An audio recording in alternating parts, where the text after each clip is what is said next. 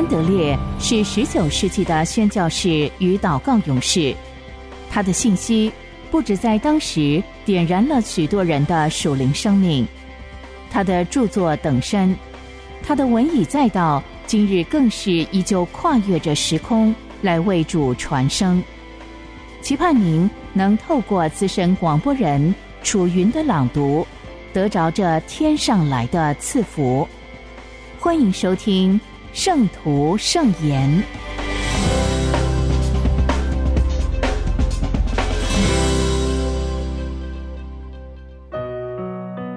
在基督里的祷告学校，基督是大祭司。约翰福音十七章二十四节：“父啊，我在哪里，愿你所赐给我的人也同我在那里。”耶稣临别的教训，给门徒一个完备的启示：当神的国以大能临到的时候，新生命会是什么样的情形？当他们经历圣灵内住。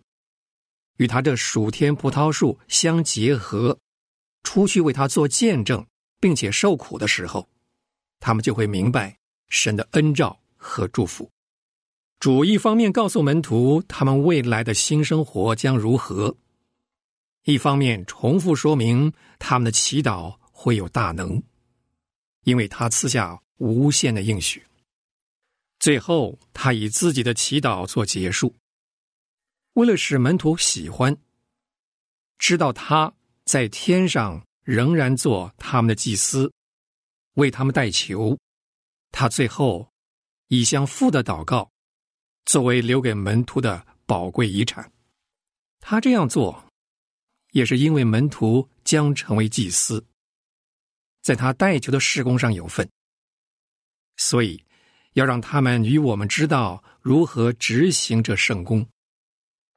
主最后一晚的教训，使我们明白，这些惊人的祷告应许，并不是为我们自己，乃是要为主和他的国度。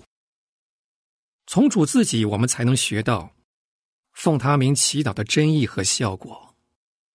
我们已经了解，奉主名祈祷，乃是完全和主合而为一，与主合一而求。这大祭司的祈祷。教导我们奉主名祈祷所能求能盼望的事。这个祷告可以分为三个部分：主首先为自己祷告，再为门徒祷告，最后为以后历代信徒祷告。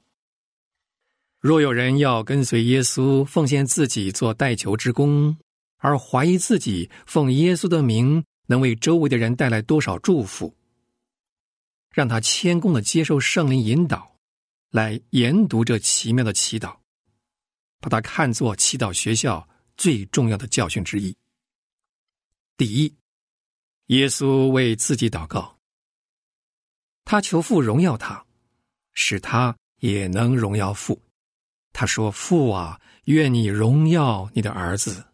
现在求你使我同你享荣耀。”他也说明了。这样祷告的理由，因为父和子在天上所立的圣约已经成就了，父应许要赐给他权柄统管万有，作为他工作的酬报，而他完成这功，已经荣耀天赋。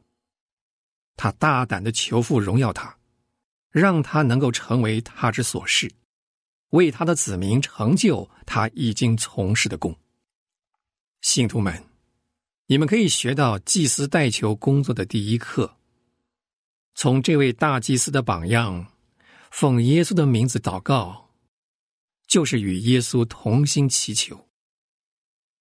圣子开始祈祷，便是陈明自己与父的关系，表明他的顺服和工作，以及渴望得着荣耀的心。我们也当如此。在基督里亲近父，陈明主所成就的功，诉说你和主的合一，你信靠他，在他里面活。诉说你也要尽心尽力完成天父所托的功，但为父的荣耀而活。然后充满信心的恳求，让主在你身上得荣耀。这就是奉主名的祈求，用主的话语在主的灵里与主合一。这样的祈祷必有能力。若你与耶稣一同荣耀父，父。也要因成全你奉主名的祷告而荣耀耶稣。当你个人与神有清楚的关系，你就和基督一样，现在已经荣耀父，并要在一切事上荣耀父。那么，和基督一样，你会得着能力为你周围的人代求。主接着为门徒祷告，他说：“他们是天父所赐给他的。”他们的标记是已经领受基督的话语。他说：“他现在差遣他们进入世界，替他做工，正像天父当初差遣他一样。他为他们求两件事：求父保守他们脱离那恶者，并且叫他们因神的道成圣，因为他已经为他们而自己分别为圣。每一位代求的信徒。”都和主一样，要先为自己周围最亲近的人代求。父母为子女，教师为学生，牧师为教友。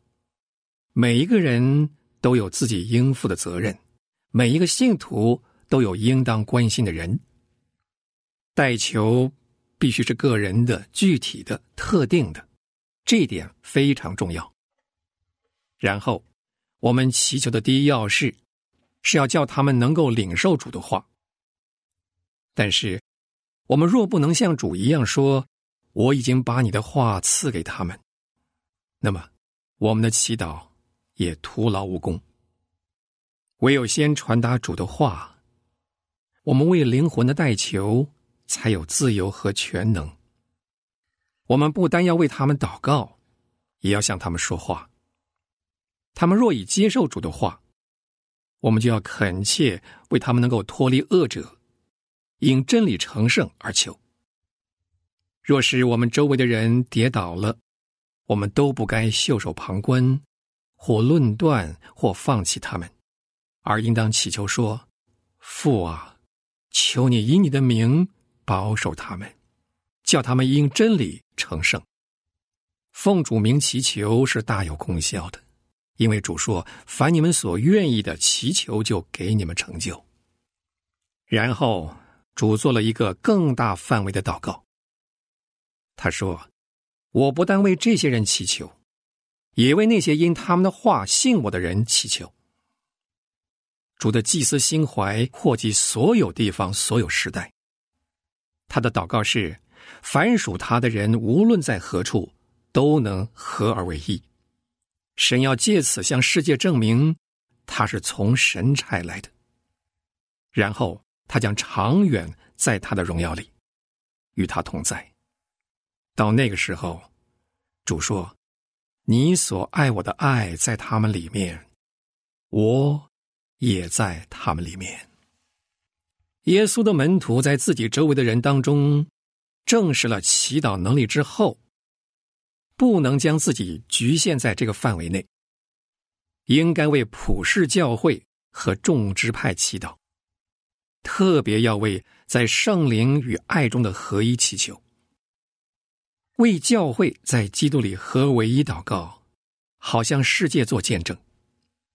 基督做了奇妙的功，以爱战胜了自私和分门别类，显明他真是天上差来的神子。每位信徒都该竭力为教会合一祷告，不是外面组织的合一，而是心灵与真理的合一。我们对祈祷内容就谈到这里。现在我们来看祈祷的方法。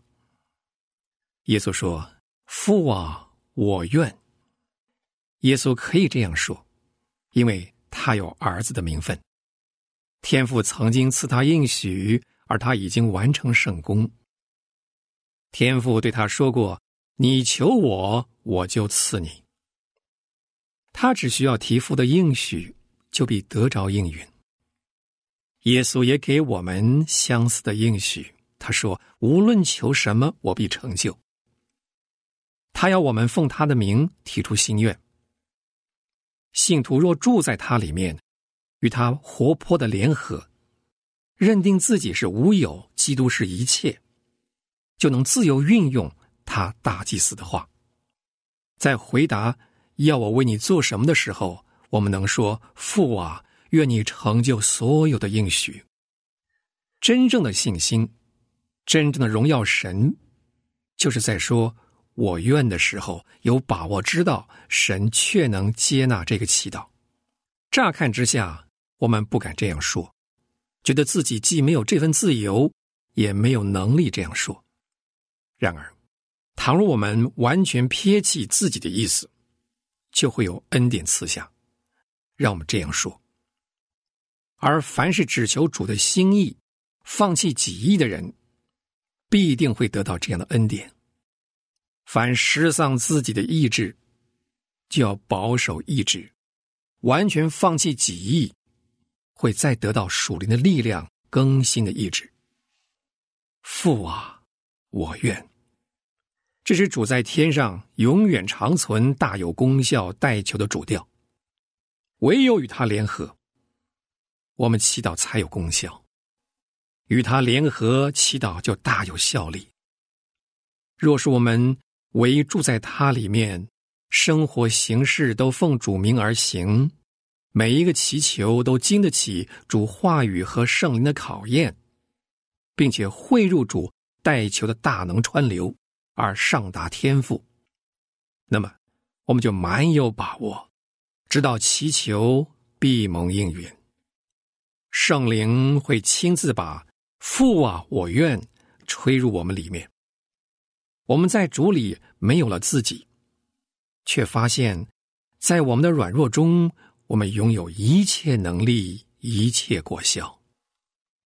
耶稣的门徒啊，主呼召我们，乃是要像他一样做祭司，为人代求。而我们什么时候才会了悟，为将灭亡的人向神恳求，并且蒙垂听，就是我们的职分。其中有超过我们所能想象的荣耀。我们什么时候才会除尽怠惰，不再以不配为假借口，完全顺服神的灵，让他将我们的心充满亮光和能力，可以明白并且获得神的一切恩赐，就是他所预备要赐给那紧紧抓住他的人的。至尊至圣的大祭司，我是什么人，竟然得着你如此邀请，分享你大能的代求？主啊，我的心为何如此迟钝，不能了解、相信或者操练这份奇妙的特权？这原是你救赎的目的。但愿主赐恩典。使我越来越能祈求不断，以他为终生的工作，在不住祷告里将属天的祝福带给周围的人。荣耀的主，我现在来接受这份呼召，愿意为此而放弃一切，跟随你，凭信心将我的全人交在你手中。求你塑造我，训练我。激励我，成为你祈祷军团的一员，殷勤守望、征战的祈祷勇士，让我成为真以色列人、神的王子。祈祷有能力，也有果效。求主管理我的心，使我心中只充满一个志向，就是使父所赐给你的人都能被召集起来，成圣。合而为一，因此使神得着荣耀。求主管理我的心智，好让代求成为我的学习和智慧，知道什么时候祈祷能带来祝福。管理我的全人，使我配为祭司，永远站立在神面前，奉主名祝福。荣耀的主，但愿从现在开始，在我整个属灵生命里，唯有这一点：我是无有，你是万有。让我现在就经历到，凡不为自己而求的人，便能承受一切，甚至能蒙神的奇妙恩惠，有份于你永恒的代求圣功。阿门。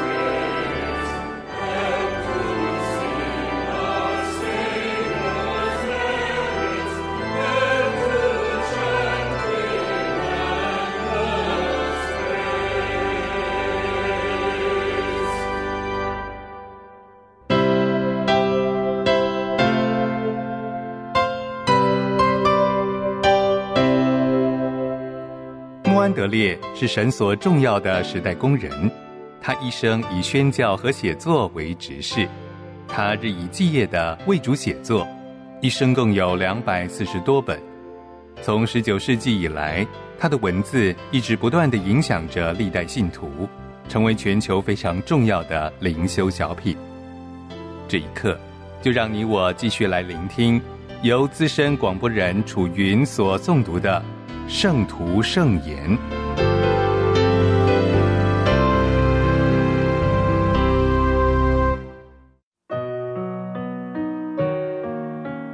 做完全人，相互的爱。约翰一书四章十一到十二节，亲爱的弟兄啊，神既是这样爱我们。我们也当彼此相爱。从来没有人见过神。我们若彼此相爱，神就住在我们里面，爱他的心在我们里面得以完全了。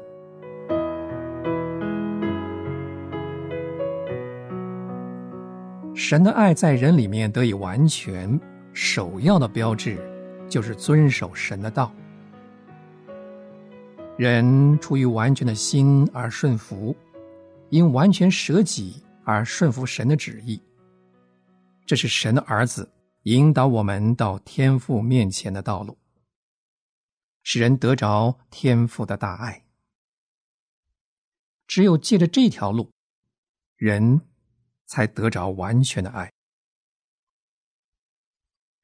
基督的所有诫命都包含在“爱”这个字里，因为爱就完全了律法。主说：“我赐给你们一条新命令，叫你们彼此相爱。我怎样爱你们，你们也要怎样相爱。”这是主所说的。照这话去做，就遵守了全部的诫命。人寻求得着充满完全爱的生命，他的第二个标志就是对弟兄的爱。照常理来讲，不可能再有别的方法。爱是不求自己的益处，爱使人把自己舍了，完全为别人，所以爱就标志了自我从此死了。只要人自我还活着，人就不可能得着完全的爱。爱是神的本质，也是他的荣耀。作为神，他的本质和天性，就是要把自己全部生命赐给他一切的造物，把自己的良善和所赐的福气都传达给他们。他儿子所赐给人的，则是把自己舍了，叫自己成为人的生命和喜乐。当神的爱进入人内心，他也要把自己天性赐给人，叫人可想为别人把自己性命舍了。人内心完全被交托出来，得以转变成这个样式，从此。爱就要完全占据他内心，只有这样，神的爱才能得以完全。人们常常会问：完全的爱到底意味着神对我们的爱，还是我们对神的爱？这个词包含两方面的含义，它的含义极其丰富。神的爱是一体的。就如同神是一体的，因为这就是他的生命，也是他的本质。爱降临下来，进入内心，就要使他的本性也存留在人的内心。这始终是神在我们里面赐下来的生命和爱。神对我们的爱，我们对神和基督的爱。以及我们对弟兄和众人的爱，所有这些，都只是这个爱的一个方面。在神里面和我们里面，既是同一个圣灵，住在我们里面和神里面的，也同是神赐下来的爱，就是圣灵的爱。如果认识到这一点，就会给信心带来极大帮助。我们由此就晓得，对弟兄或是对仇敌的爱，绝不是我们凭自己努力就能做到。只有叫神所赐的爱住在我们里面，只有我们教自己完全顺服神的爱，把它当作是赐生命的大能，当作是我们所得着的生命，就是靠圣灵得以坚固的生命。我们才能做到。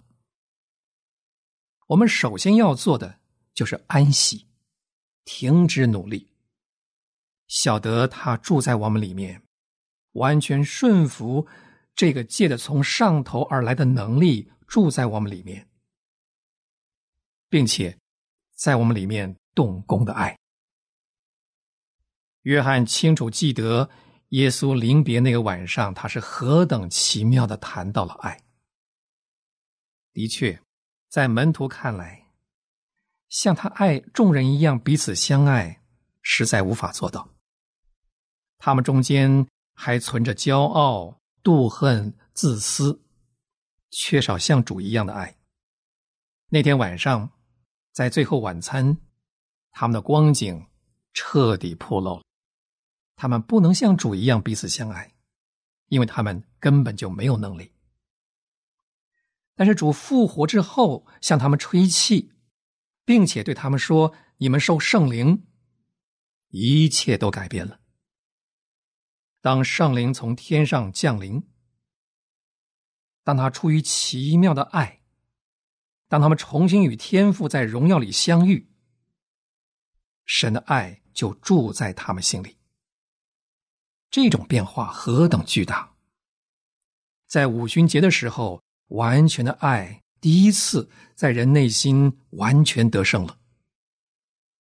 神的爱仍旧在做王，神的圣灵仍旧在等候完全得着人的内心，在里面得着一点点空间。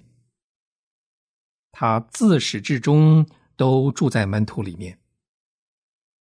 但是门徒并不晓得自己所得着的是什么样的灵。复活的主向他们吹气，那个晚上开始，他就降临到他们身上。但是五旬节的时候，他充满他们。从此，神所赐的爱在他们心里永留。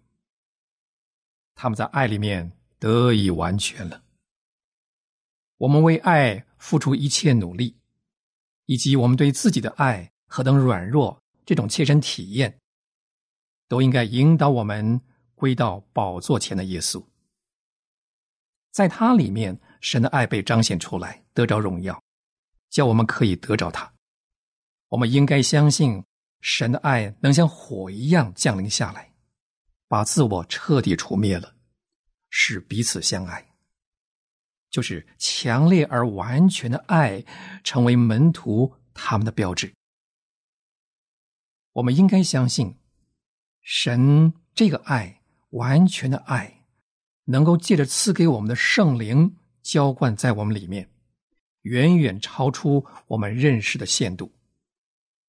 我们的言语和生命，我们的家庭和教会，都要向我们同伴证明。神的爱，只有在神儿女心里，才能得以完全。爱也像整个信徒的生命一样，分成两个步骤：有人寻求爱，尽心竭力的要顺服，但是失败了；也有人找到爱，得以安息，充满喜乐，最后得胜了。当自我和自我所付出的努力。都一同葬在耶稣的墓里。他所赐的生命和爱取代这一切的时候，这些事情就要发生了。从此，从天上赐下来的爱就要住在他们里面。若是借着从天上所得来的生命的大能彼此相爱，就变得再自然、再容易不过了。当基督住在我们内心的时候，我们。就被栽种到爱里，并且晓得这爱远远超出人的想象。